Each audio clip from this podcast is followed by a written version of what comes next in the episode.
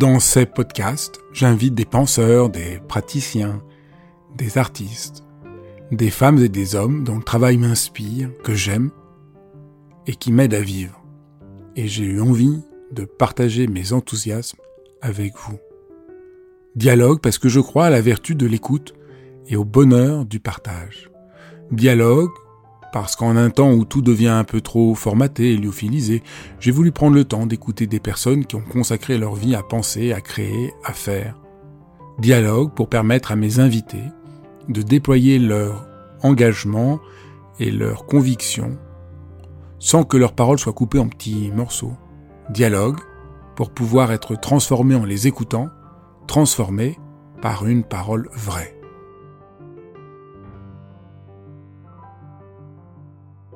Bonjour. Pourquoi certains d'entre nous doutent d'eux-mêmes et se dévalorisent? Et pourquoi d'autres, au contraire, sont pris par une forme euh, d'orgueil? Mais au fond, c'est quoi l'orgueil? Pourquoi euh, certains euh, méprisent les autres? Et pourquoi d'autres, au contraire, mettent les autres sur des sortes de piédestal et se sentent pas à la hauteur? Essayer de comprendre l'ensemble de ces fonctionnements à la fois éclaire notre propre esprit, mais aussi euh, comment fonctionnent nos sociétés, comment fonctionne la violence. Pour comprendre tout, tout l'ensemble de ces mécanismes, à la fois psychologiques et sociaux, je reçois aujourd'hui Bruno Viard, qui est euh, un penseur tout à fait original, passionnant, qui nourrit mon propre travail depuis des années, et j'avais vraiment envie de vous faire découvrir sa pensée qui, je crois, est lumineuse. Bonjour Bruno. Bonjour. Je suis d'autant plus heureux de te recevoir que c'est la première fois qu'on se voit euh, en chair et en os, alors que j'ai lu ton travail euh, depuis de, nombreuses années. C'est un travail qui m'a, qui a beaucoup compté pour moi, qui m'a donné beaucoup d'allant, qui quand euh, je me sentais un peu, je me demandais si j'étais pas un peu, j'exagérais pas, la découverte de ton propre travail m'a vraiment encouragé, et donc je suis content de permettre à plein de gens de découvrir euh, l'ampleur de, ton travail. Un des premiers axes qui m'a marqué, c'était quand je réfléchissais à la nécessité d'entrer dans un rapport euh, d'affection pour soi-même, d'une certaine forme d'amour euh, de, soi, en, pensant et réfléchissant ce que j'appelle moi le, narcissisme. Et c'est là où je suis tombé sur ton livre L'amour propre, où tu essayes vraiment de penser de manière ce que c'est, qu'est-ce que c'est l'amour qu'on a pour soi-même et pourquoi ce n'est pas, euh, comme c'est souvent vu, une faute. Peut-être on pourrait commencer par là. Pourquoi c'est vu comme une faute? Oui, on, peut. Je crois en effet que c'est une bonne, euh, une bonne entrée en matière. Alors, le mot amour-propre est, justement un mot vraiment intéressant parce que j'ai regardé dans plusieurs dictionnaires, il me semble qu'il y a une ambiguïté euh, très grande. ça, signifie deux choses qui sont finalement bien différentes au sens propre, c'est le cas de le dire, l'amour propre, c'est l'amour de soi, comme quand on dit remettre quelque chose en main propre. C'est l'amour de soi, qui est évidemment euh, déposé en nous. Nous sommes chacun des êtres, des individus autocentrés, qui avons des sensations, des affects euh, qui nous concernent, et voilà. En même temps, le terme amour-propre a un sens assez différent qu'on pourrait définir comme le, souci du, regard de l'autre. Et là, on entre dans, une, définition relationnelle de la chose, le souci du regard de l'autre. Qu'est-ce que les autres pensent de moi? Quelle estime, quelle amitié, quel amour, etc. ont-ils de ma personne?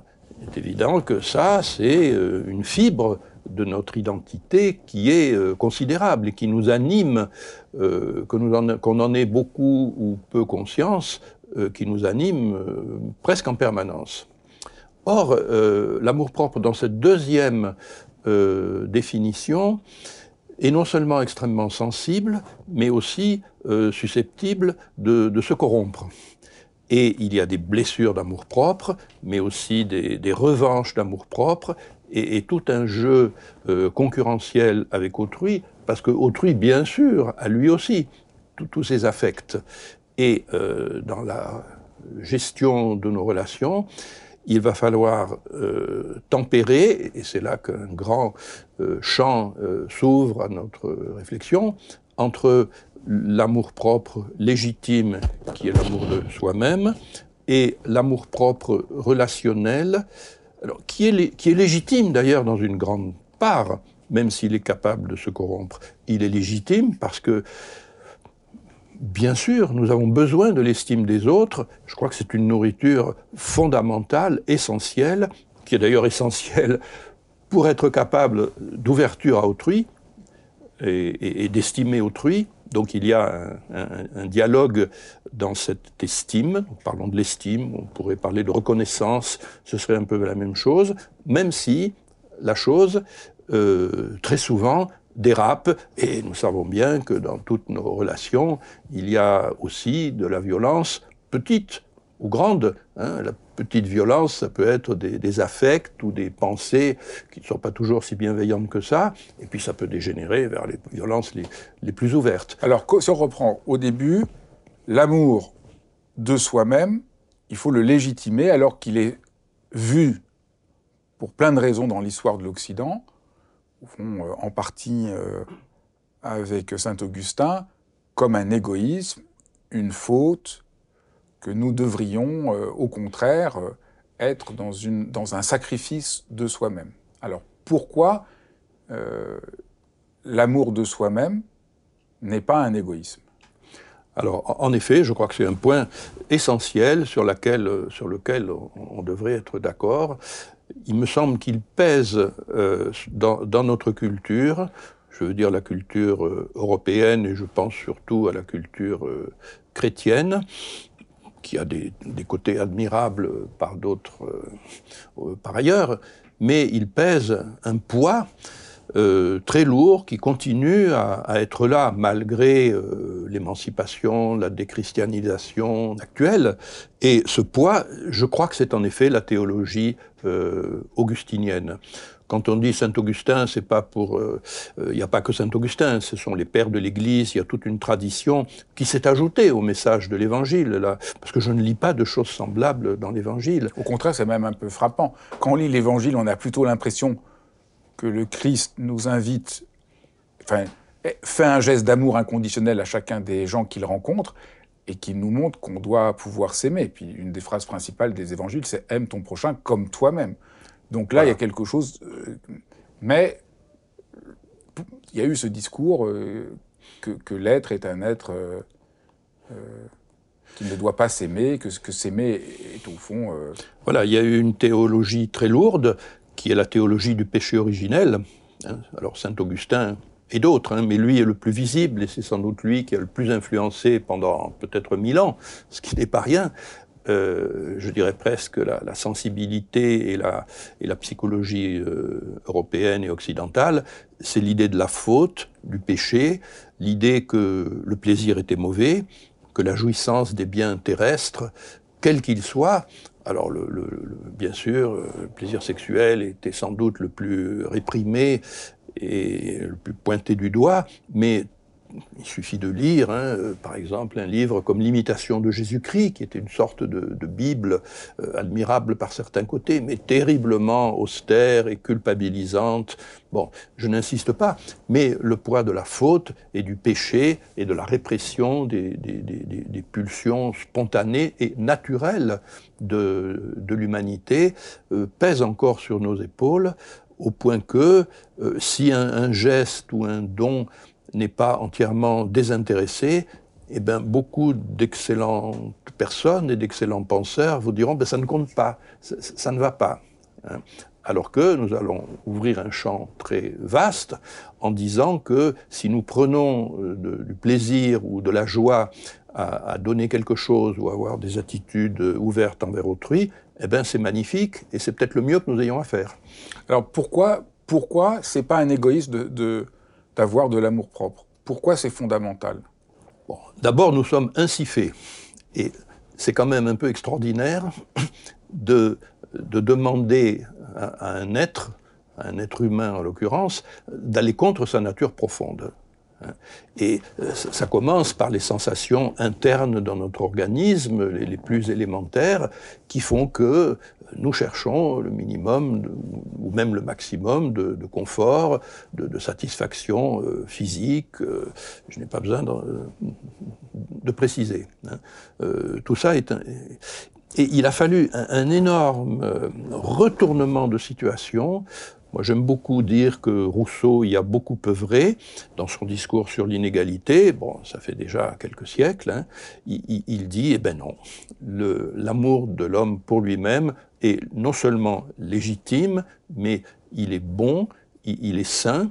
Et, j'ajouterai que ce n'est que à partir de là qu'on peut justement être dans une attitude véritablement ouverte vis-à-vis d'autrui. Parce que il n'y a pas de plus mauvais conseiller que euh, la détestation de soi, ou sans aller jusque-là, que la honte, par exemple, ou, le trouble de l'identité. Tu montres dans, tes livres que, faute de s'aimer, on tombe dans des extrêmes qui sont l'orgueil et euh, le dénigrement de soi-même.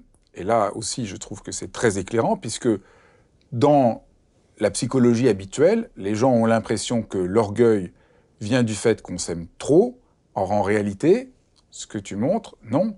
C'est quand on s'aime comme il faut, on est libre à la fois de l'orgueil et libre du dénigrement de soi-même, qui sont au fond euh, deux erreurs euh, qui se font face. Voilà.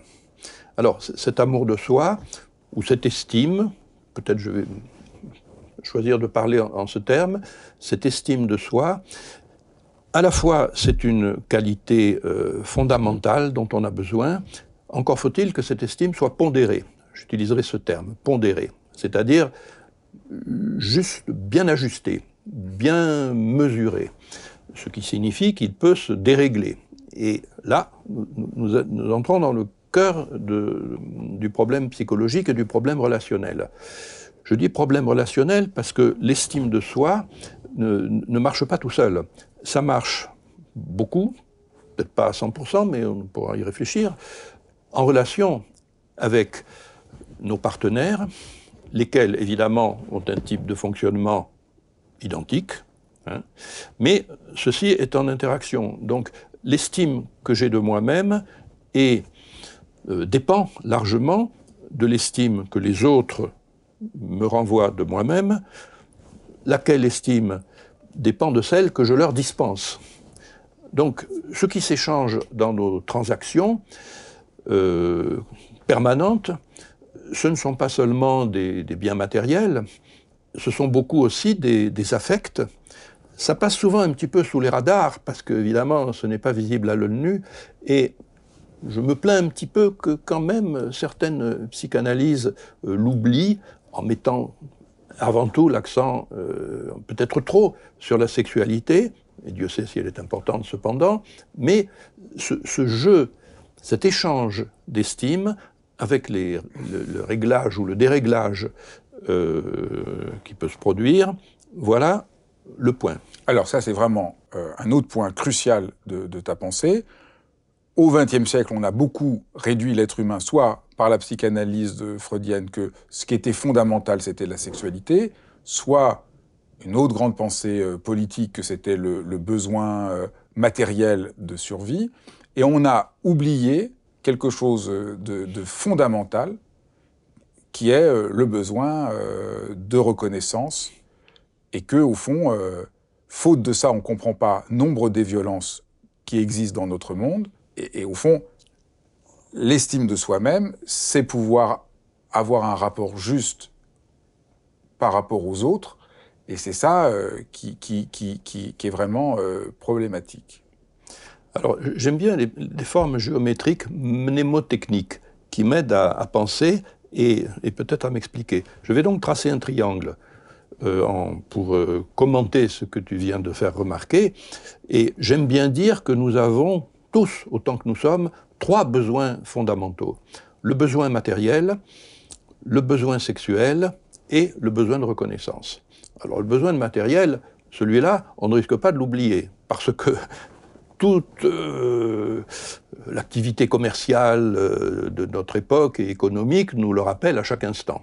Hein, la publicité, tout ce qu'on voudra. Bon. Et le marxisme et toutes les théories révolutionnaires étaient finalement d'accord sur ce point. C'est-à-dire que la base matérielle est fondamentale. Et je ne dis pas qu'il n'y a pas beaucoup de vrai là-dedans. Donc c'est une chose. Le besoin sexuel, nous connaissons. La psychanalyse freudienne a mis l'accent beaucoup là-dessus, et c'est très sérieux également. Mais ce qui passe sous les radars dans cette perspective, c'est en effet le besoin de reconnaissance ou le besoin d'estime dont nous sommes en train de parler. Et j'ajouterai que, à mon sens, évidemment, la survie de l'espèce humaine dépend de notre pain quotidien, de, notre alimentation quotidienne, notre nourriture quotidienne, et aussi de, du processus reproductif. Nous sommes tous d'accord là-dessus. Mais une fois que, ces besoins vitaux sont satisfaits, bien, il se pourrait bien que ce soit le besoin de reconnaissance qui prenne le pas. Non seulement à cause de cette hypersensibilité dont nous sommes en train de parler, mais aussi parce que le besoin de reconnaissance surdétermine les deux autres besoins.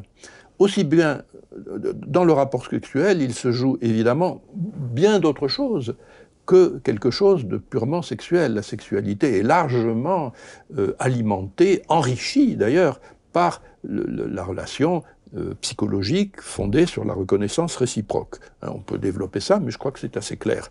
Et on pourrait dire exactement la même chose de l'appétit des biens matériels. Hein, qu'est-ce que c'est que cette recherche de consommation qui, n'en finit plus, exponentielle? Il y a beaucoup là-dedans aussi du besoin d'être reconnu.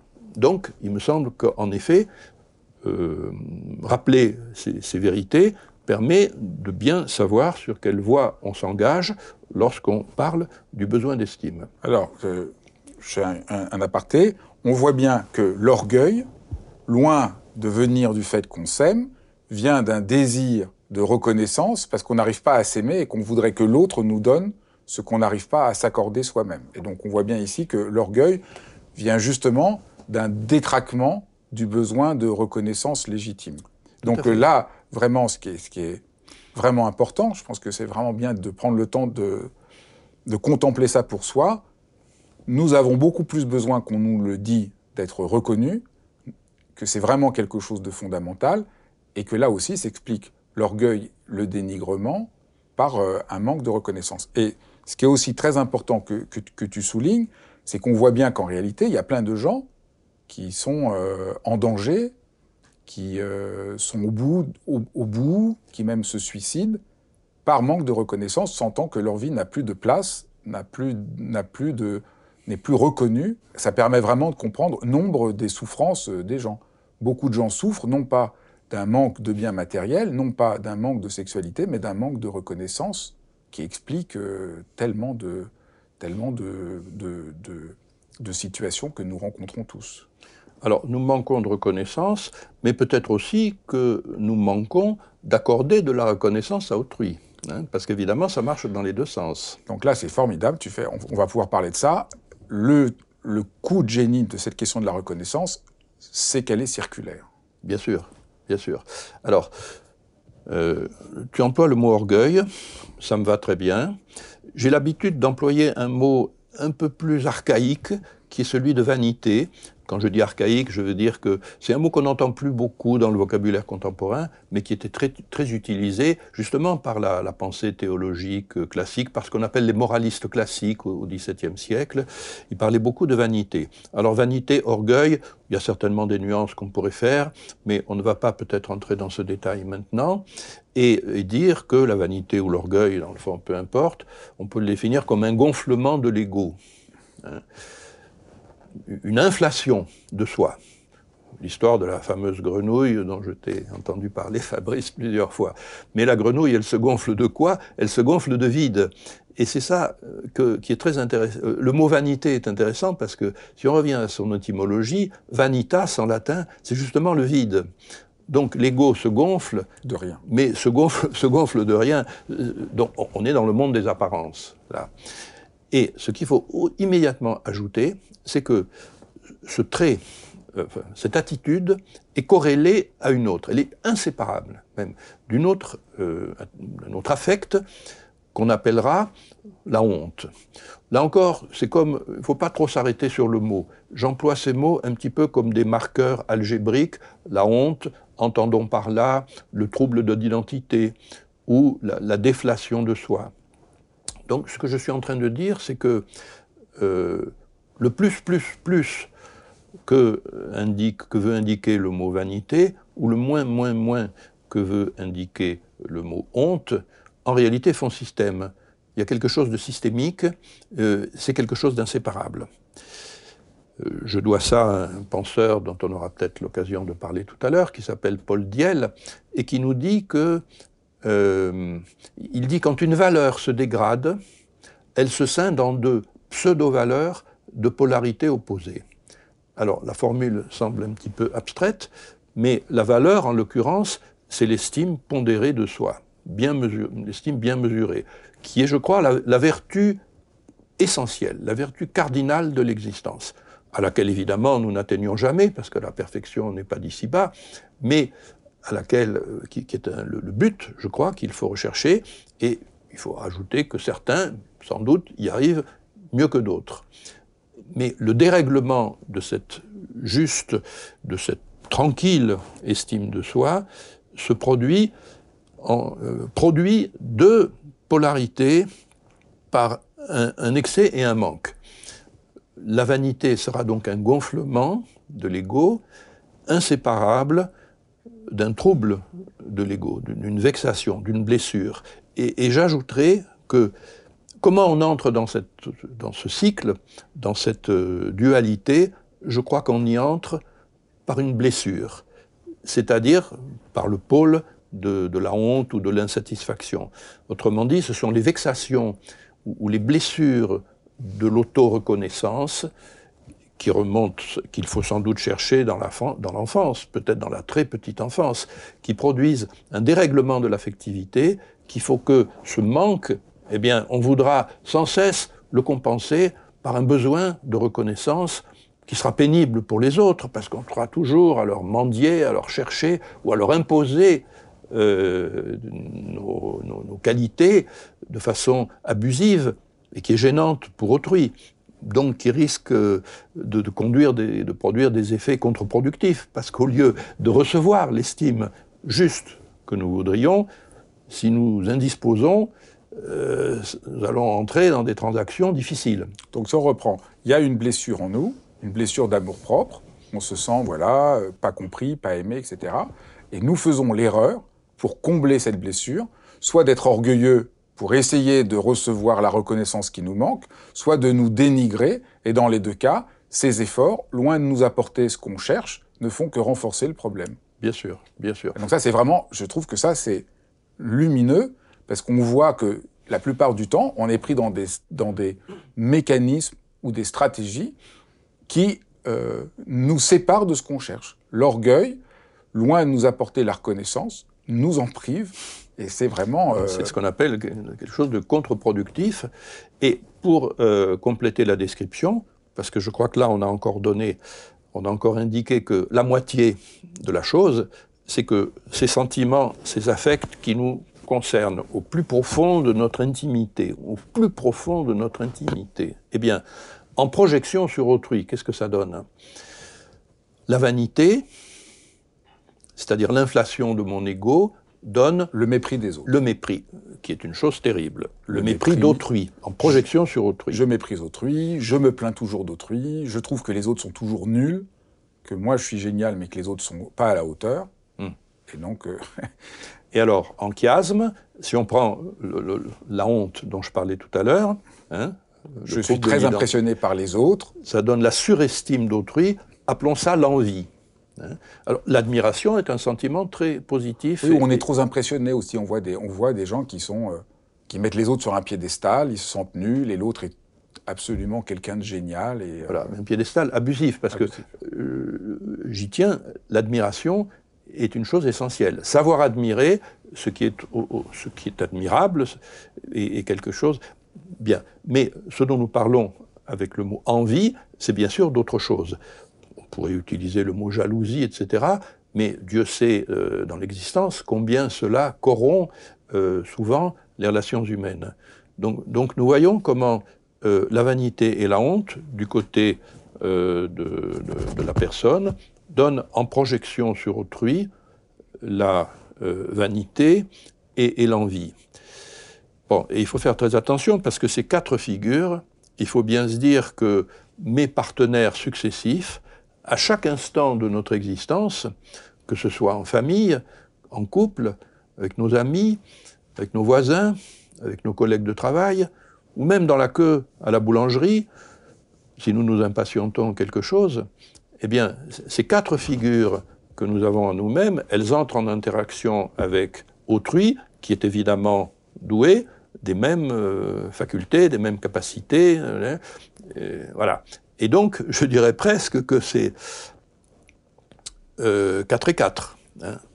Alors, ça fait. Je parlais tout à l'heure de mes figures géométriques. Bon, celle-là, voilà encore une, si vous voulez. Je m'en sers un petit peu de façon mnémotechnique, mais euh, j'y tiens beaucoup.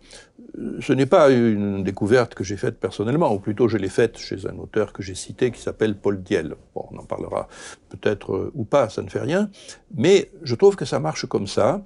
Et euh, depuis longtemps, je, réfléchis dans ces termes et je, n'ai pas trouvé de, contradiction possible ou de meilleure description. Parce que j'ai pu lire dans la philosophie euh, sanscrite et hindoue ou ailleurs des descriptions sur les trois ou sur les quatre ou sur les cinq ou six euh, points fondamentaux de la psychologie humaine, et je trouve toujours que, euh, voilà, quand j'étais collégien, j'aimais bien simplifier les équations. Simplifier, simplifier. Et donc, on reprenons les quatre. Oui. Trop de moi, l'orgueil, pas assez de moi, le dénigrement de moi-même, et par rapport à autrui, d'un côté, le dénigrement des autres, et de l'autre, la jalousie des autres. Et là, on a quatre. Ça fait quatre. et ni, trois, ni cinq. Quatre autre chose. problèmes qu'il faut. Alors, alors, ce qui est absolument lumineux, quand on a compris ça, c'est que c'est quelque chose dont on parle très peu, parce que je dis, voilà, j'ai expliqué que on vit dans une psychologie complètement fausse, où il faut pas trop s'aimer, on comprend pas du tout la réciprocité. Mais quand on comprend ça, on, ça, on se rend compte que les grands textes de l'humanité ne cessent de parler de ça. Que si on prend l'Iliade, si on prend la Bible, si on prend euh, le grand texte indien, le Mahabharata, ça ne parle que de ça, mais on, ne le voyait pas. Peut-être ce serait tout à fait extravagant d'avoir découvert euh, l'œuf de Colomb, je veux dire une théorie merveilleuse, et que tous les grands sages de l'humanité depuis le commencement du monde n'en aient jamais dit un mot. Euh, ce serait plutôt inquiétant pour nous. Il y aurait de quoi se poser des problèmes sur notre propre orgueil. Est-ce que tu, veux bien euh, montrer pourquoi c'est ça qui est au cœur de, de l'Iliade, du Mahabharata et puis d'Abel et Cain Partons de, de, la première ligne de l'Iliade, je chante, euh, nous dit Homère, la colère d'Achille. Bon. Pourquoi Achille est-il en, colère? C'est une querelle de préséance entre les deux meilleurs guerriers de l'armée achéenne, grecque, Agamemnon et Achille, pour une histoire de captive. Alors évidemment, aujourd'hui, la pensée woke aura raison de s'indigner de, cette chamaillerie de, de, de macho, de mâle pour une belle captive qui est une esclave sexuelle. Bon, les temps ont changé, nous sommes d'accord, mais le, point, c'est que la colère d'Achille est, motivée par une blessure d'amour-propre. Bien sûr, cette captive est très belle il s'y est attaché, mais surtout, euh, si on prenait le texte de l'Iliade, ça saute absolument aux yeux, il est horriblement vexé que Agamemnon lui ait repris la belle captive, il y a une histoire de distribution du butin, et en plus devant tout le monde c'est souligné hein, devant tout le monde. Il est humilié, voilà. Et s'il se met à bouder, s'il se replie sous sa tente, et ça va coûter la vie à des centaines et des milliers de, ces, euh, de, guerriers, c'est pour une raison d'amour-propre. Et de toute façon, en amont de, de cette histoire, il y a la guerre de Troie. Pourquoi la guerre de Troie? Là encore, c'est pour une raison d'amour-propre. Je crois que nous n'avons pas oublié l'histoire de la pomme d'or qui devait être donnée par le berger Paris à la plus belle. Il y a eu un concours de beauté entre euh, Aphrodite, Héra et euh, Athéna? Athéna, voilà, il y a eu de la triche. Il y a eu de la triche. Euh, Aphrodite a promis à Paris l'amour de la plus belle femme du monde, de la Miss Monde de l'époque qui s'appelait Hélène. Il y a eu de la triche. Héra n'a jamais pardonné que la pomme ne lui soit pas revenue, et c'est pour ça, je n'entre pas dans les détails, qu'elle a empoisonné les, relations entre les Achéens et, les Troyens. Alors, parce qu'on pourrait trouver dérisoire que la Première Guerre mondiale, on peut bien appeler la guerre de Troie la Première mondiale, ait pour euh, origine une histoire de femmes comme ça, on pourrait trouver ça complètement dérisoire en disant mais voyons, quand même les guerres mondiales, ça a des, causes un peu plus sérieuses qu'une jalousie amoureuse. Et en réalité, le, vieux poète n'était pas si bête que ça, et il a mis l'accent sur ce, cette fibre, sur ce muscle euh, fondamental, mais euh, qui, reste souvent dans un angle mort de nos analyses, les blessures d'amour-propre. Alors, euh, Abel et Cain, alors, Abel et Caïn, c'est sans doute la, même euh, histoire. J'en prendrai volontiers la lecture qu'en fait Gérard de Nerval dans son voyage en Orient, où il raconte les choses un petit peu à sa façon, mais je crois de façon très suggestive, en en faisant une fois de plus une blessure d'amour-propre, en disant que euh, Abel était le préféré de son papa et de sa maman. Et qu'en plus, Abel était un berger, Cain est un agriculteur, et on sait commencer. Et, et ça a d'ailleurs des conséquences, parce que dans toutes les sociétés agro-pastorales, souvent c'est un peu le cas, parce que les chèvres et les moutons du berger ont tendance à aller brouter les belles salades du jardin de l'agriculteur qui, lui, pioche toute la journée pour faire des petites rigoles d'irrigation pendant que le berger, lui, joue de la flûte sous les sycomores et il a tendance à fermer un peu les yeux, le berger, sur euh, les déviances de son, de son bétail. Bref, Cain n'y tenait plus. Hein, à force, à force de, se voir préférer, de voir préférer son frère par Adam et Ève, et, de voir le, petit, non pas le petit dernier, parce que ce sont des jumeaux, ce qui est d'ailleurs très intéressant.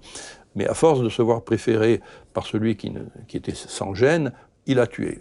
C'est bien malheureux. Il a eu tort. Hein. Mais quand même, il faut tout dire.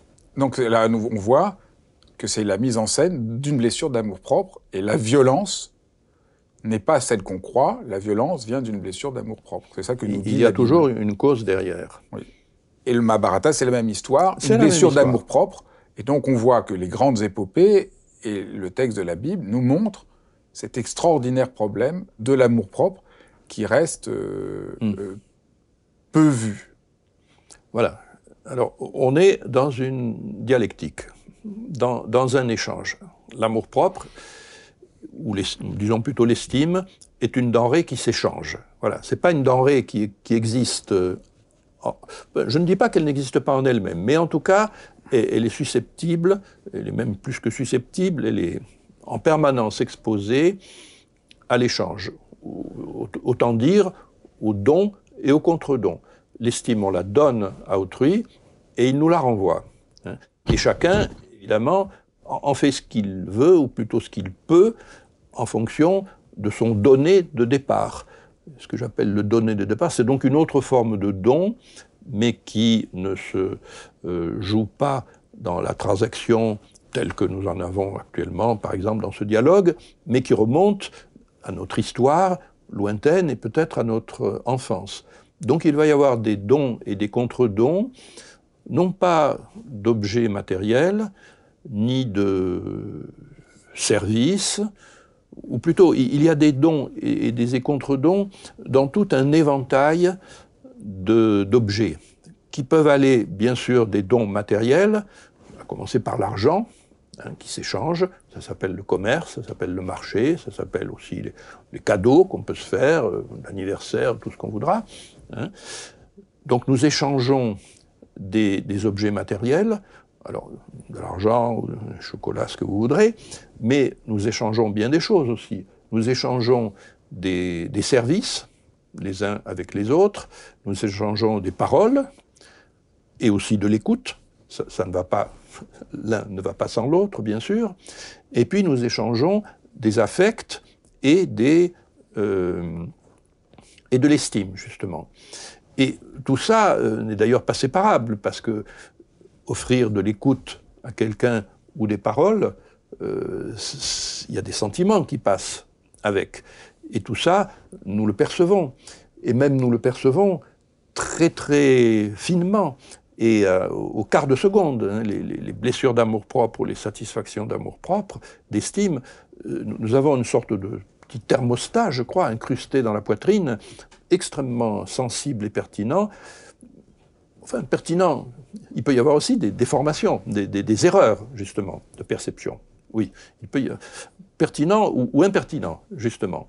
Mais voilà, il y a toutes sortes de transactions. Les unes sont extrêmement visibles, les autres sont à la fois, il y a ce paradoxe, elles sont cachées si on veut, on ne les voit pas avec les yeux, et elles échappent aussi au discours euh, dominant. C'est pour ça que nous en parlons tellement. Mais elles sont là, et c'est peut-être elles qui commandent une grande partie de notre existence. Alors là, c'est vraiment un truc, euh, quelque chose d'assez fort, moi, qui m'a quand même complètement bouleversé ce que, ce que tu dis, puisque ce qui est essentiel à notre vie, ce qui explique tant de violence, c'est ce dont presque personne ne parle, qu'on ne voit pas, cet, extraordinaire échange inaperçu, un échange d'écoute, un, un, échange, euh, un échange de dons. Alors, j'ai plusieurs remarques. Moi, ça a été complètement un choc parce que je restais prisonnier de l'idée dans lequel soit le don est absolument pur, désintéressé, absolu, soit on est dans la transaction, dans l'échange marchand. Et donc toute la pensée qui sous-tend ce qu'on essaye de montrer, ben non, c'est que le don complètement pur, euh, c'est un truc complètement idyllique, abstrait, qui est peut-être très bien pour les dieux, mais qui n'est pas la réalité de notre existence humaine.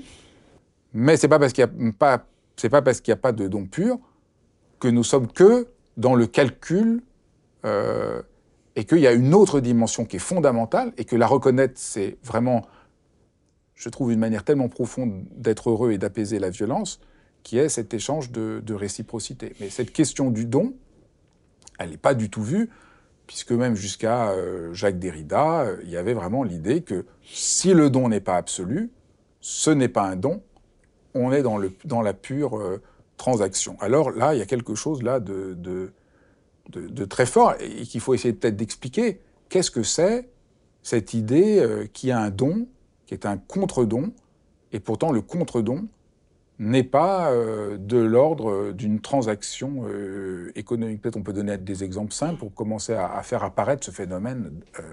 Alors c'est très bien que tu parles d'économie parce qu'en effet, on a commencé à parler de théologie avec saint Augustin et de culpabilité, de péché, etc. Or, il me semble que, au point où nous en sommes aujourd'hui dans notre culture, nous avons deux modèles de morale, même si on ne parle plus beaucoup de morale, le, terme lui aussi est un peu périmé. Néanmoins, ces deux modèles sont, bien là, au-dessus de nos épaules. Euh, la théologie de la faute et du péché dont nous avons déjà parlé, et ce qu'on peut appeler l'économie politique. L'économie politique, c'est la loi du marché, c'est la loi du commerce, qui est, qui est évidemment toute puissante, aujourd'hui plus que jamais, avec euh, l'ultralibéralisme, la loi, la mondialisation, etc. Que nous dit l'économie politique? Ce qu'on appelle de ce terme, c'est les, théories des, des, penseurs anglais ou plutôt écossais de la fin du XVIIIe siècle, qui nous disaient que le marché allait tout arranger. C'est-à-dire que alors, il tordait complètement le bâton dans l'autre sens, parce que à l'époque, il y avait des penseurs très négatifs, très pessimistes. On a parlé de saint Augustin, mais on pourrait parler de Hobbes, par exemple, qui disait l'homme est un loup pour l'homme, donc il faut verrouiller, verrouiller absolument les impulsions de la nature humaine. Que vient nous dire Adam Smith et les autres penseurs anglais? Euh, Ils viennent nous dire, mais pas du tout. Au contraire, nous allons tout régler à partir de l'intérêt euh, égoïste, de notre intérêt matériel, économique. Vous allez voir, tout va s'arranger. Pourquoi croyez-vous que le boulanger met le réveil à deux heures, plutôt pétrit son pain toute la nuit? Vous croyez pas que c'est pour vos beaux yeux? C'est parce que il cherche son intérêt, il a sa villa à construire, etc. Il a besoin d'argent. Mais regardez comme c'est bien, ça nous permet d'avoir notre baguette fraîche chaque matin. Donc tout s'arrange à partir des intérêts des uns et des autres. C'est pas bête comme doctrine. Il y a beaucoup de vérité là-dessus. Mais que fait ce mendiant à la porte de la boulangerie? Donc, le calcul de l'intérêt et la justification de toutes les relations humaines par l'intérêt, c'est pas entièrement faux, mais c'est pas entièrement vrai non plus. Bon, de même que tout à l'heure, quand nous parlions de faute, ça existe la faute. Ça existe, les péchés, les mauvaises actions, les mauvaises pensées, ça existe. Mais il n'y a pas que ça, et la répression de, l'amour de soi, on l'a bien dit, était quelque chose de très excessif. Bref, nous vivons entre ces deux morales, la morale de l'intérêt, et euh, la morale de, la faute, c'est-à-dire de la culpabilisation de tout intérêt. Bon, et il me semble que ces deux morales euh, symétriques sont aussi funestes l'une que l'autre, même si elles ont bien entendu une part de vérité mais elles n'ont qu'une part de vérité. Et quand on, ajuste à 50%, ben, on ne va pas très loin. On est sûr que tout, va basculer. Donc, ce que nous cherchons, et, d'ailleurs, nous en avons déjà parlé depuis le début de cet entretien, c'est euh, une sorte de synthèse. Or, cette synthèse, je crois qu'elle nous est justement offerte par cette réflexion que nous avons euh, sur l'échange du don et de contre-don. Bon, il faut rendre à César ce qui est à César. Hein. Marcel Mauss a fait une étude fondamentale qui s'appelle justement L'essai sur le don.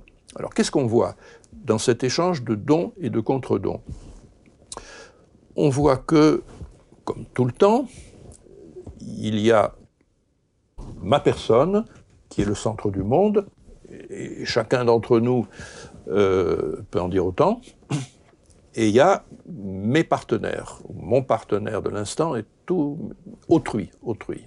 Bon, puisqu'il y a, puisque je donne des biens matériels ou de l'écoute ou de la parole ou de l'estime, je donne et je reçois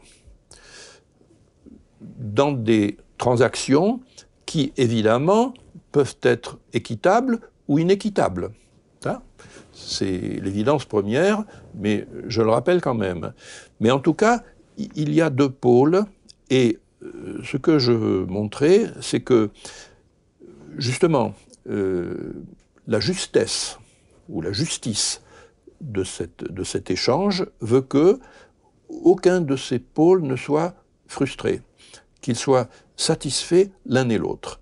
Si on arrive à cela, à ce résultat, nous aurons atteint le plus bel objectif possible, la satisfaction euh, mutuelle et réciproque. Et dans un tel échange, eh bien, je donne et je reçois. Mon partenaire donne et reçoit à son tour. Lorsque je donne, lorsque je reçois plutôt, on pourrait dire que mon intérêt est satisfait. Par exemple, prenons un exemple tout simple. Je t'offre une boîte de chocolat. Oui. L'idée que j'ai, c'est que je te donne la boîte de chocolat. Je n'attends rien en retour je t'offre la, boîte de chocolat, marquant ainsi une reconnaissance, reprends ce qu'on a dit, et une forme euh, d'estime. Bon, ça tombe bien parce que j'adore les chocolats. Donc, je suis doublement satisfait. D'une part parce que je vais me régaler, comme on dit en Provence, mais d'autre part parce que... Euh, j'ai pensé à toi. J'ai, oui, tu as pensé à moi, euh, tu as fait un, geste généreux, et cette générosité m'honore, et, me dit que je suis reconnu comme une personne qui compte. Sinon, tu aurais, fait, tu aurais pu apporter, euh, je sais pas, un paquet de cacahuètes ou, rien du tout, même. Les radins, on en rencontre tous les jours. Hein. Bon. Alors, ce que je veux dire, c'est que j'y trouve mon compte. Mais le don appelle un contre-don. Euh, si nous avons deux sous de, de jugeote, parce que finalement, c'est des, petits calculs inconscients, euh, mais élémentaires, que, que, tout le monde peut comprendre, même si on les gère plus ou moins bien. Donc quand j'ai reçu quelque chose, chocolat ou autre chose, je suis en dette. Et si je veux que la relation continue, eh ben, ce sera à mon tour de faire un contre-don. Alors ça ne veut pas dire que ce sera encore une boîte de chocolat, ça ne veut pas dire que ce sera la semaine d'après on peut attendre, on peut, selon l'occasion, selon les moyens de chacun, hein, selon les circonstances. Mais euh, je suis un petit peu en dette et il y a quelque chose entre nous. Parce que l'autre le sait très bien. Il est un petit peu dans l'attente. Et ce quelque chose est très intéressant parce que ça crée un lien. Ça crée un lien qui est habité à la fois par une certaine inquiétude, parce que quand on a fait un geste, euh, on aimerait bien qu'un jour, euh, l'ingratitude est une chose qui n'est jamais très, très, agréable. Donc il y a une certaine attente. Ça ne veut pas dire qu'on calcule et qu'on compte, on a quand même d'autres choses à penser, et euh, il faut aussi faire crédit à autrui, hein. chacun est libre. On est libre dans ce... C'est ça qui est important. Dans le don contre don, chacun est libre à la différence de la pure transaction commerciale, Exactement. dans lequel je dois payer tout de suite ce que j'achète, et même si je prends une dette, elle me coûte de l'argent, donc il y a une sorte, c'est pas du tout du même ordre. Il y a, une souplesse qui, qui, fait toute la richesse de la chose, mais ce que je, veux montrer, c'est que, pour le dire crûment, si mon intérêt a été satisfait en recevant, je dois à mon tour, si je veux que la relation se perpétue et se passe bien, donner à mon tour, c'est-à-dire être généreux. Et cette fois, c'est l'intérêt, pour, dépouiller la, la, chose et le dire un peu crûment, de l'autre qui sera satisfait. Donc vous voyez bien que nous faisons la synthèse entre la générosité, le sacrifice, le don, l'oblation d'une part, et euh, l'intérêt ou l'amour de soi d'autre part. Et que dans cette navette, parce qu'il s'agit d'une navette, parce que dans une relation, euh, une relation, c'est dans la durée que ça se, que ça se construit. C'est pas un, instantané comme ça. Il peut y avoir une relation instantanée. On croise quelqu'un dans l'ascenseur, ça dure, euh, s'il y a beaucoup d'étages, euh, ça peut durer quelques secondes. Mais enfin, on sait que ça n'ira pas plus loin. Mais quelques secondes, ça compte quand même.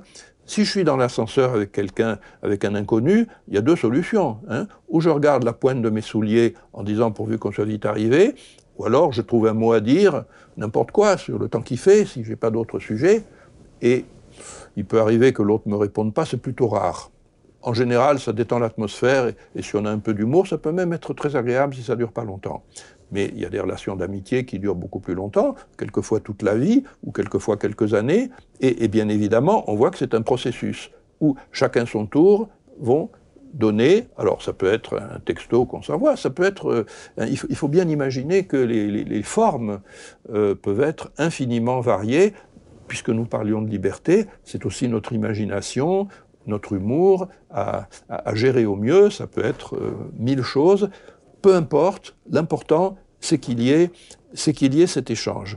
Or, cet échange, même si ce ne sont que des, des objets matériels, en réalité produit de la chaleur ou de la cordialité.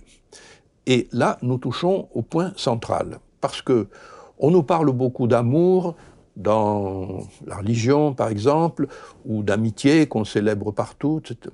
On sait que c'est un mot, un peu un mot valise, et puis l'amour, en, amour, l'amour sexuel, etc., je t'aime, etc. Bon, c'est un mot valise qui signifie mille choses, quelquefois complètement contradictoire. Si on parle de l'amour du loup pour l'agneau, ce n'est pas la même chose que le sacrifice euh, de, de, de, Mère Teresa ou de tout ce qu'on pourrait imaginer. Mais sous ce mot valise, on pourrait dire que je ne critique pas. C'est peut-être bien de mettre un voile d'ignorance sur euh, l'expression je t'aime qu'utilisent les amoureux, qui peut signifier beaucoup de choses. Hein. Mais si nous essayons, nous autres, de décortiquer un petit peu plus la chose, ben, j'en arrive à la proposition suivante, c'est que l'amour, l'amitié, la cordialité, on peut décliner ça selon les circonstances, le type de personnes auxquelles on a affaire, etc. Eh bien, c'est dans le fond la reconnaissance. Ou si on préfère le dire autrement, la gratitude. Et que l'amitié euh, je pense souvent à la façon dont les, primitifs faisaient du feu en, frottant des, pièces de, bois ou de, ou de, pierre les unes contre les autres. C'est dans la navette des dons et des contre-dons qu'une familiarité se crée avec un inconnu. Au début, on ne sait pas trop qui c'est, euh, s'il est bon ou s'il est méchant, s'il veut du bien ou du mal, euh, s'il va s'intéresser à moi ou s'il n'en a rien à faire, etc. Et par l'échange même de quelques mots au début, hein, et voire plus, si affinité, on est libre, hein, on peut se dégager, se désengager à chaque instant. Mais si l'autre vous envoie des signes de reconnaissance positive, eh bien, il se tisse quelque chose qui est, qui est l'amitié ou l'amour. Ou la fraternité, on pourrait même dire. La fraternité, alors la fraternité, ce sera intéressant. Bon, c'est évidemment le mot-clé du christianisme, c'est aussi le mot-clé de la, de la République. Donc vous voyez qu'on touche là à un champ euh, illimité. Et que la fraternité, justement, elle ne peut pas reposer juste sur l'intérêt commercial, elle doit reposer justement sur la réciprocité. Alors, puisque tu parles de fraternité, j'ai envie de faire un tout petit développement républicain, pour le coup. Euh, regardez la, devise républicaine, qui est quand même euh, quelque chose de si fondamental. Hein. Euh, Robespierre l'avait utilisée en 1794, je crois. Depuis le 24 février 1848, nous avons cette devise. Elle est encore sur tous les papiers officiels de la République et à la porte de toutes les écoles. Et nous la connaissons sans peut-être en mesurer toute la profondeur. Parce que liberté, égalité, fraternité. Il me semble que dans ce triangle, dans cette euh, triade, nous avons exactement, euh, nous avons l'équivalent, nous avons la correspondance, on va dire. Alors non plus à échelle psychologique, mais à échelle de la République, c'est-à-dire d'une entité euh, d'une toute autre, dimension, nous avons la, correspondance de ce que nous disions à échelle psychologique pour bien faire, il faudrait mettre la, fraternité au centre. Et la liberté et l'égalité euh, de part et d'autre. La liberté, on l'accordera facilement, correspond à l'amour de soi. Hein? il y a une correspondance qu'on peut assez bien établir. Euh, je m'aime bien, je suis la personne au monde qui compte le plus pour moi-même, donc je m'écoute et je fais ce qui me plaît. C'est la liberté vive la liberté, vive la liberté. Euh, ça va pas de soi, hein, ça avait été au contraire euh, nié, on l'a rappelé pendant si longtemps, mais c'est un des grands acquis des Lumières et de la Révolution. Mais attention, hein, on voit bien que la liberté, pour reprendre une métaphore euh, animalière, la liberté du renard dans le poulailler, ça pose quand même quelques problèmes. Ça tombe bien, nous avons l'égalité de l'autre côté, qui dit halte. Hein la liberté de chacun ne doit pas euh, empiéter sur la liberté d'autrui. Donc cette fois, nous avons non pas le sacrifice, mais en tout cas une limite euh, portée à l'expression de ma liberté. Eh bien, dans cette devise liberté, égalité, fraternité, il me semble que euh, cette devise est une sorte d'équilibre qui nous dit que la voie de la, le terme le plus important, c'est finalement la fraternité. Si l'on veut bien accorder que la fraternité ou l'amour est le plus réjouissant des sentiments. C'est une formule que j'emprunte à Paul Diel que j'ai déjà citée. Mais comment arriver à, cette, euh, à cet idéal de fraternité, auquel nous n'arriverons jamais tout à fait, hein, il faut bien en avoir conscience? Eh bien, une fois de plus, nous voyons que c'est par un équilibre un petit peu comme quand on conduit un vélo, où il ne faut tomber ni à droite ni à gauche, hein, et faire des petits mouvements de guidon pour ça, entre l'expression de ma liberté et le respect de la liberté d'autrui, qui s'appelle peut-être l'égalité. Donc, une fois de plus, on, est dans une pensée triangulaire, si vous voulez. Bon, c'est pas une manie de, géomètre, mais c'est tout simplement que toute la relation, hum, le propre des relations humaines, ou le mot relation le dit, hein, c'est qu'il y a deux termes, deux pôles, deux partenaires, et qu'il y a un équilibre à trouver, et c'est cet équilibre qu'on appellera la fraternité, ou l'amour, ou la cordialité, ou l'amitié, ou la camaraderie, selon, selon les cas. Hein. On va décliner et nuancer autant qu'on voudra. Ce qui est euh, vraiment surprenant quand on parle de cette question du don, qui est au cœur donc, de la possibilité de la fraternité, c'est que euh, on a beaucoup de mal à accepter ça. C'est vraiment euh, à accepter que cet échange est euh, aussi euh, central. Il y a quelque chose qui résiste euh, énormément de, comprendre que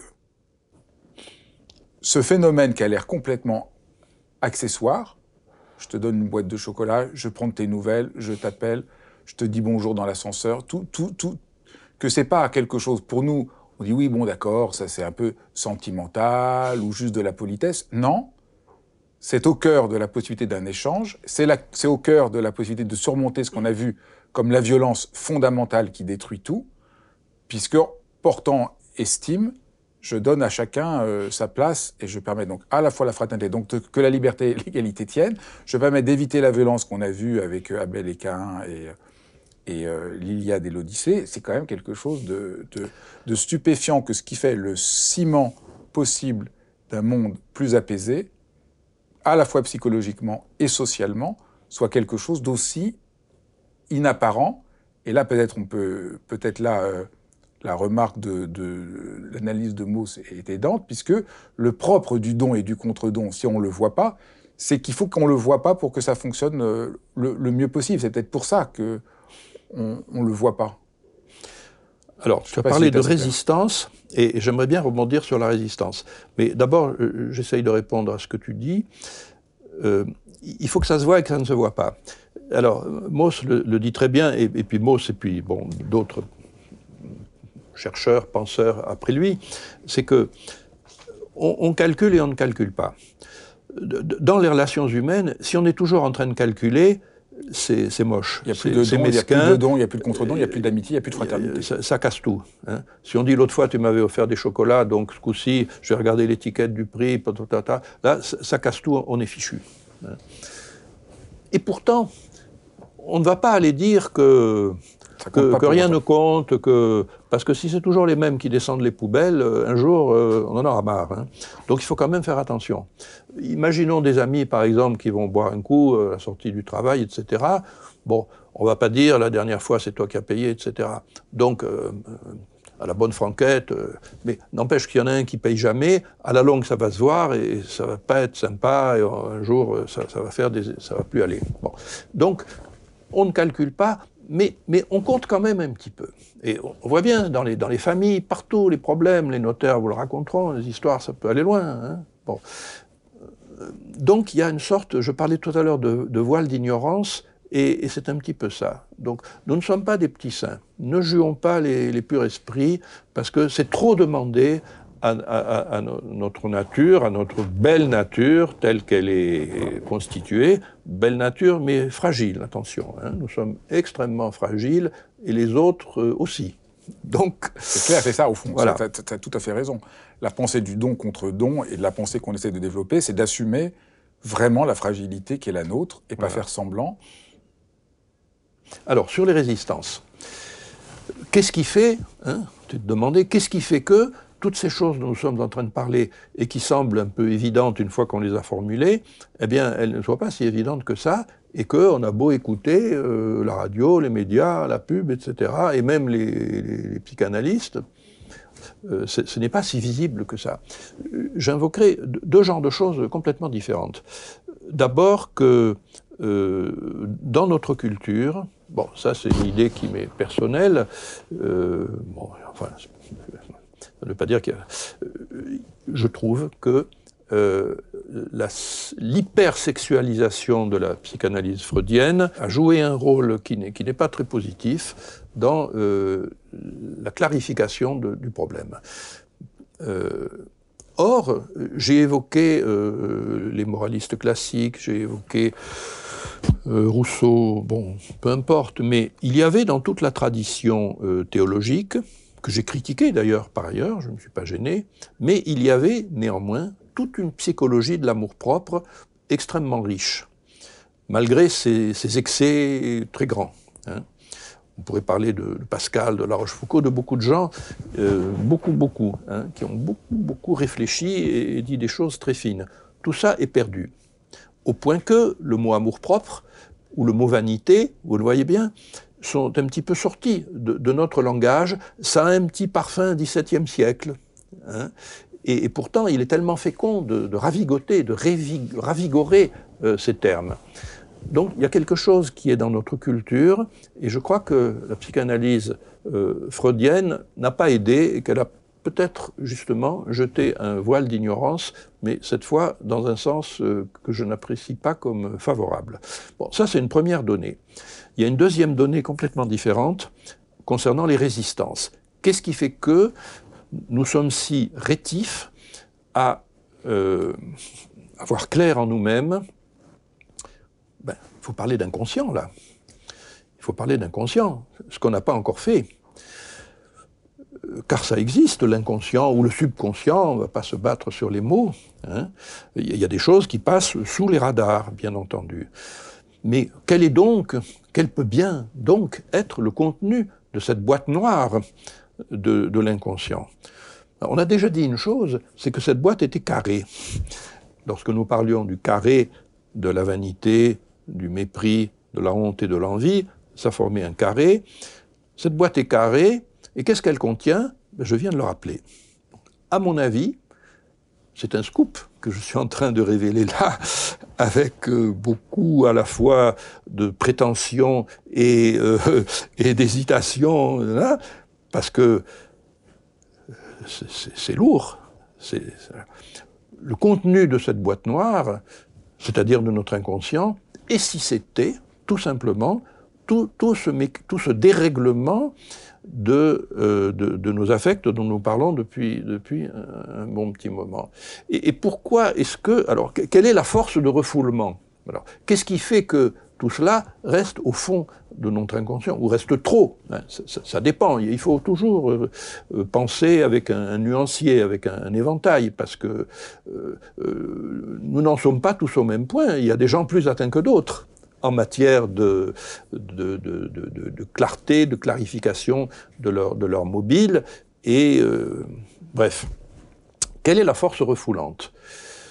Euh, Je crois que la force refoulante, ben, c'est encore l'amour-propre. Nous n'allons pas euh, créer un, nouveau concept, ce serait complètement inutile. L'amour-propre, c'est-à-dire l'estime l'amour-propre au sens de, de l'estime abusif de nous-mêmes ce que j'ai appelé la vanité dans le fond, c'est que nous tenons à notre cher moi, je ne sais plus quel penseur utilisait cette, notre cher ego, notre cher moi, nous l'aimons, même s'il nous déplaît souvent.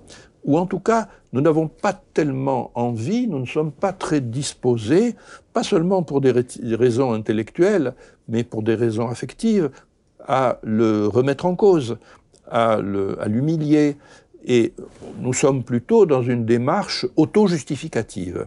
Voilà.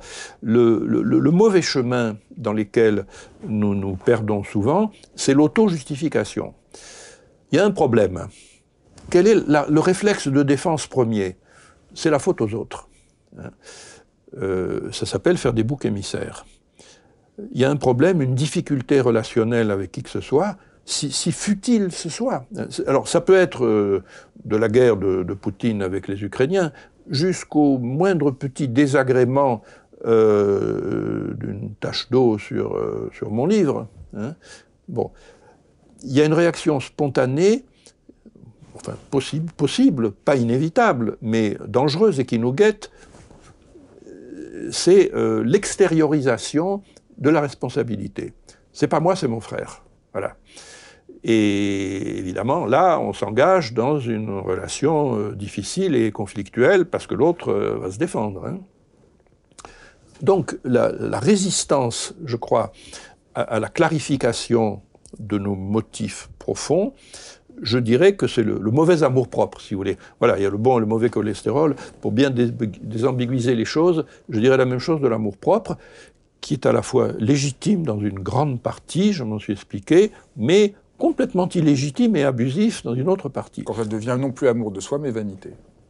Ça devient, alors le mot vanité est, en effet forcément péjoratif, appelons-le comme ça. On pourrait dire aussi que le problème, disons, ce qu'il y a dans la boîte noire, c'est qu'on est tous blessés du manque de reconnaissance, de ne pas trouver notre place, et au lieu de l'assumer, on veut fuir cette blessure. C'est ça qui devient la vanité je suis touché parce que tu as mis une goutte sur mon livre. Au lieu d'accepter d'être touché et de rétablir la relation, je monte sur mes grands chevaux. Euh, je fais Donc on pourrait dire c'est l'impossibilité de soutenir euh, la blessure qui est en nous, de notre humanité. Alors là, on est en train de s'engager dans ce qu'on pourrait appeler une démarche euh, améliorative, parce que jusqu'à maintenant, on était dans la description de ce qui se passe. Bon, c'est bien intéressant, mais à quoi ça sert? Ce serait surtout intéressant si ça pouvait servir à, s'extirper un petit peu de ces, de ces, de ces engrenages, on pourrait dire, de ces engrenages. Hein. Euh, alors cette démarche améliorative, euh, bon, moi je ne suis pas thérapeute, c'est pas mon métier. Néanmoins, si, en en parlant, c'est évidemment dans ce but quand même d'essayer de, euh, d'aider les autres et, de m'aider moi-même pour commencer, parce que le ménage, c'est d'abord chez soi qu'il faut éviter de le faire. Donc je dois dire que la démarche introspective, parce que nous sommes en train de parler à la fois de psychologie générale, mais aussi d'introspection. Chacun, évidemment, fait ses comptes pour soi-même. La démarche introspective, il me semble qu'elle sera d'autant plus intéressante qu'elle a un but euh, amélioratif c'est-à-dire d'essayer de purger autant que nous pouvons ces mauvais affects avec évidemment la question de savoir quelle est notre marge de liberté. Parce qu'on peut très bien avoir conscience des mauvais engrenages, mais entre la conscience et la correction, il y a loin. Hein, parce qu'évidemment, il y a des mauvaises habitudes, il y a des, euh, des mécanismes qui remontent à l'enfance, et à vrai dire, je suis personnellement un petit peu euh, limité, enfin, je veux dire pessimiste sur les possibilités évolutives, mais pas complètement. Hein. J'espère et je crois qu'il y a des, progrès possibles. Alors, est-ce qu'on va y arriver tout seul par l'introspection? Je pense qu'on peut arriver à des résultats, mais on peut aussi puisque notre sujet c'est justement la transaction, on peut aussi y arriver avec des, dialogues, alors soit avec un, psy professionnel, soit même dans, l'échange et dans la discussion euh, avec des amis, mais non pas dans des discussions seulement sur le temps qu'il fait et sur la marche du monde, mais des discussions un petit peu personnelles sur, sur nos affects, et je crois très enrichissant, tout d'un coup, d'arrêter d'avoir euh, seulement des conversations extérieures, mais de vraiment, finalement, traiter de ce qui nous touche au plus, finalement, de nos raisons existentielles d'être bien ou d'être mal, et de la façon dont nous gérons nos affects les uns avec les autres. Être au courant des mécanismes, disons, euh, du carré de la boîte noire, être au courant des mécanismes de l'amour-propre dans ce qu'elle a de positif ou de négatif, c'est retrouver une certaine forme de liberté. être au courant, j'aime bien cette formule qui n'a l'air de rien, mais en avoir entendu parler, être au courant, en prendre un peu conscience, je pense que ça peut aider. Parce que souvent, on est complètement aveugle. On, rentre, au fond, c'est ce qui arrive à Achille. Il veut plus faire la guerre, il veut plus défendre euh, ses amis parce qu'il n'est pas du tout. Euh, il veut avoir raison, il voit pas du tout qu'il est juste blessé et que son entêtement euh, n'aide pas du tout la situation. Alors, ça, c'est le premier point. Le deuxième point qui est très aidant concrètement, c'est de comprendre le don. Parce que le problème du fait qu'on est blessé dans son amour-propre, au fond, c'est ça qui est insoutenable. Nous ne supportons pas d'être blessés dans notre amour-propre, ça nous rend complètement idiot, violent, stupide. Et si nous voulons surmonter ça, bah, le don permet de rétablir une dimension euh, d'amitié et de fraternité qui nous apaise. Et au lieu d'aller dans le don et le contre-don, on prend des chemins qui ne, font pas, qui ne nous aident pas du tout. Je disais tout à l'heure, on rentre dans la vanité ou le déni de soi-même pour essayer de combler le manque euh, d'affection qu'on a pour soi-même, ça ne marche pas. Et ce qui marche, c'est le don et le contre-don, qui est le meilleur, euh, la meilleure manière euh, de créer de l'amitié, de créer du lien, de créer de la relation et de se sentir bien. Alors, j'ai moi-même utilisé le mot inconscient et je le revendique, mais je crois quand même que la lucidité et la volonté euh, ne sont pas sans efficacité. Euh, je pourrais en parler pour moi, mais chacun pourra faire la même chose. Il me semble avoir appris, précisément en réfléchissant à toutes ces belles choses, à dire un mot dans l'ascenseur, pour reprendre cet exemple. Au lieu de, rester bête, de, chercher quelque chose pour que cette minute, surtout quand on est au 43e étage comme ici, euh, se passe bien, si, j'ai quelqu'un avec moi, et ou même dans, le métro ou quoi, si bon, on va pas parler à tout le monde, faut pas indisposer les gens, mais euh, quand l'occasion se présente, ne pas la manquer, de se creuser un peu la cervelle pour trouver un petit mot adapté à la situation. Qui est une vraie reconnaissance et qui permet la circulation. Un petit quelque chose. Je pourrais raconter des anecdotes. Oui, Ça oui. arrivé dans le métro à Marseille l'autre jour. Bon, des fois, j'aime bien parler à haute voix avec ma femme en, sachant que celui qui est à côté m'entend. Bon, il est là, il s'embête comme tout le monde dans le métro. Mais en attend, je surveille mes propos, bien entendu.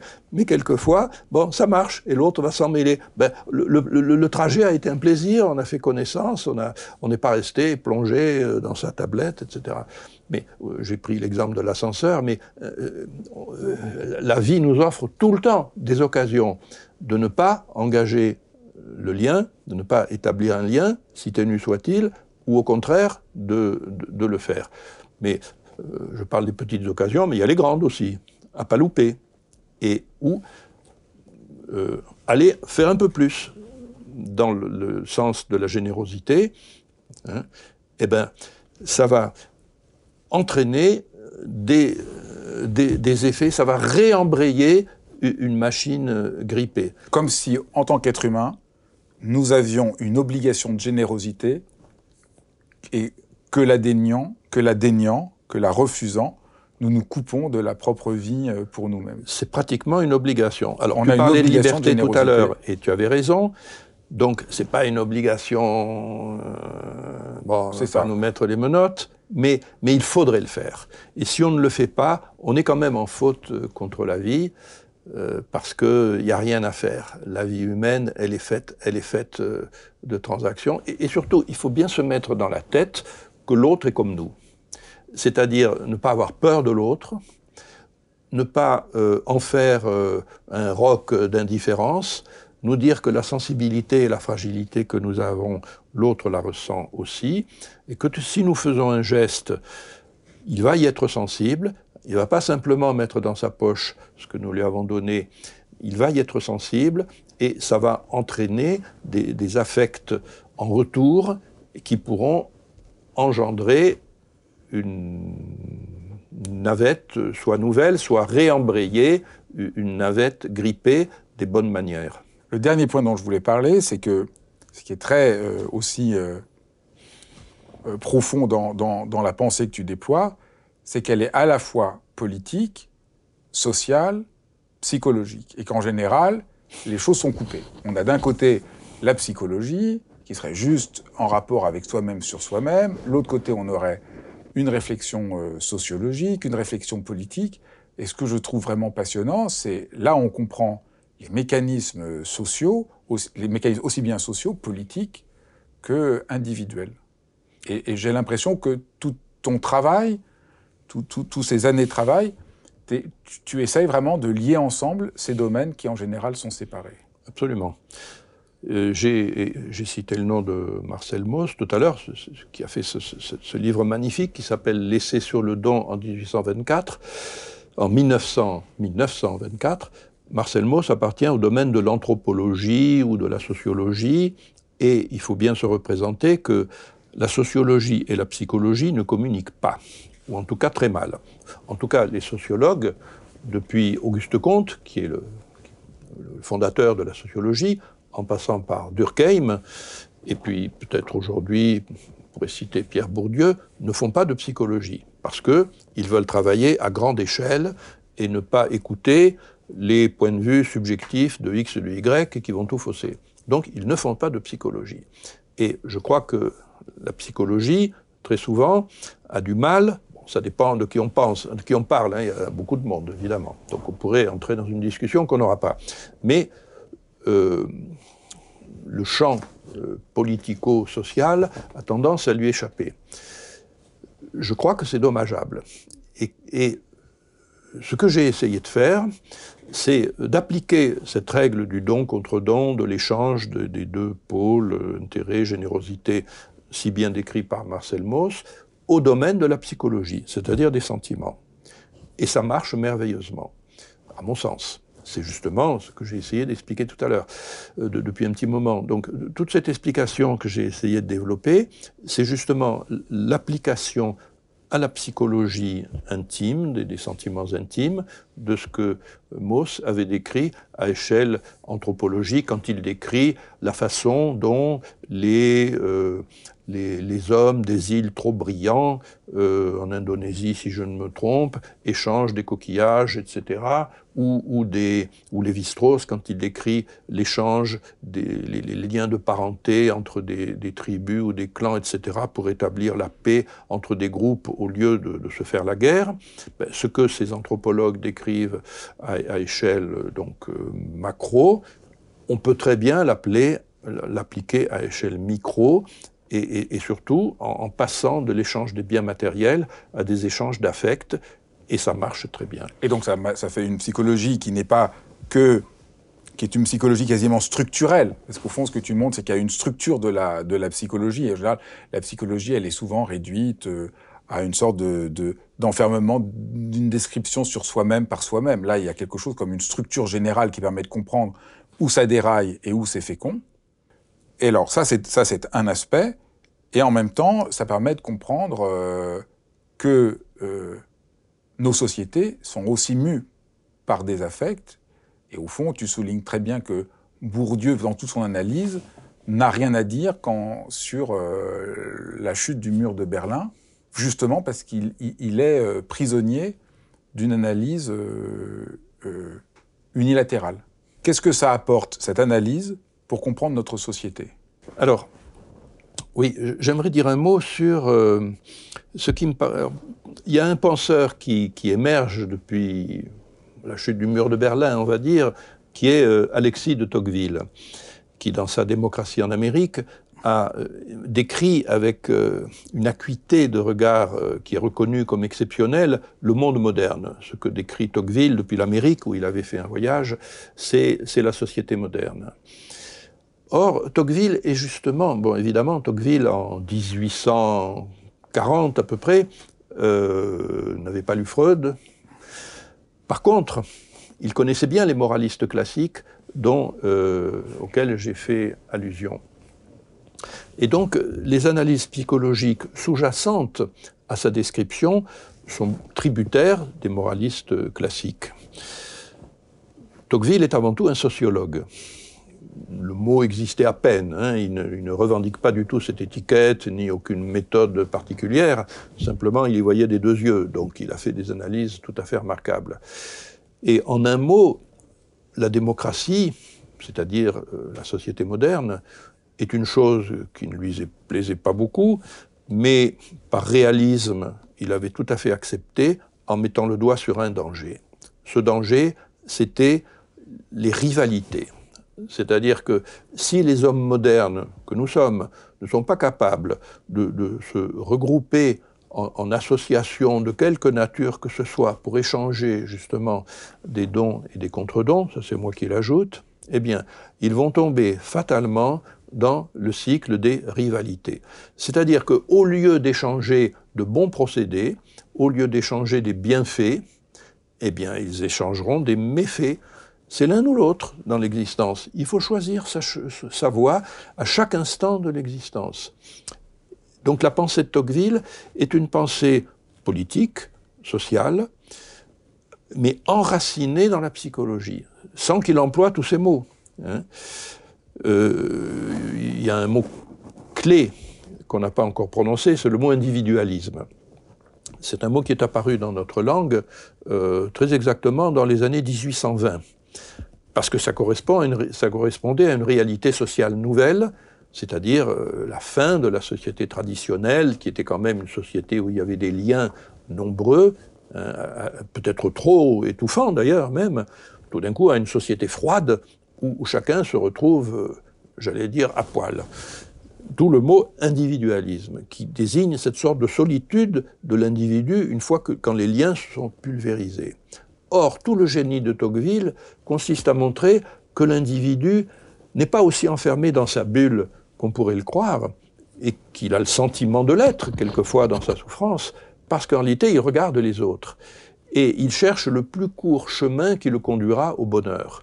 Et ce plus court chemin, comme il ne sait pas très bien le trouver tout seul, il regarde celui qu'empruntent les autres. Par exemple, en achetant telle ou telle paire de lunettes de soleil ou, telle ou telle marque de voiture. Si les autres le font, ils doivent avoir de bonnes raisons, et, je vais faire comme lui. Je fais là une allusion indirecte à, René Girard. Donc, Tocqueville nous montre que le piège de la démocratie, c'est en somme la rivalité. Mais qu'est-ce que c'est que la rivalité? C'est justement euh, une mauvaise gestion, c'est la mauvaise gestion de la navette des dons et des contre-dons où au lieu d'échanger, encore une fois, des bonnes manières, des bonnes paroles, des bonnes paroles sans ironie du tout, hein, on, essaye euh, de, changer de fil, comme quand on change de fil sur l'autoroute, pour, dépasser son voisin, ce qui, est toujours un petit peu, dangereux et à éviter. Donc si on voulait approfondir la pensée de Tocqueville, et, je crois, à mon avis, c'est pour ça qu'il est reconnu, même si on ne le dit pas, aujourd'hui comme un penseur très important, c'est parce qu'il est justement à cheval sur ces disciplines qui aujourd'hui communiquent si mal. Et justement, pendant presque un siècle, jusqu'à la chute du mur de Berlin, il était quasiment mis de côté. Oui. Et parce qu'on avait on voulait avoir une lecture euh, plus marxiste euh, de la réalité qui ne permet pas du tout de comprendre euh, comment par quoi les gens sont mus. Tout à fait. Qui revient à ce qu'on a dit au début. Nous ne sommes pas que mus par l'intérêt économique, mais nous sommes mus aussi par un besoin de réciprocité, un besoin de reconnaissance. Et c'est d'arriver à articuler ça qui est absolument central, à la fois dans notre vie euh, psychologique que dans la vie sociale. Ce besoin de, reconnaissance est, euh, est central et, et c'est faute peut-être de le comprendre que tant de nos crises aujourd'hui euh, ont lieu. Merci infiniment de ce magnifique euh, parcours. Merci beaucoup. Le plaisir est réciproque. merci à vous. Si vous avez suivi cet épisode très long jusqu'au bout, bravo. C'est un long chemin, mais je crois que il a une cohérence euh, profonde qui se déploie à mesure euh, qu'on entre dans le chemin qui, que Bruno Villard nous, nous propose. Surtout, n'hésitez pas à me faire part de tous vos commentaires. Je les lis avec beaucoup d'intérêt et abonnez-vous pour ne pas manquer les prochains épisodes.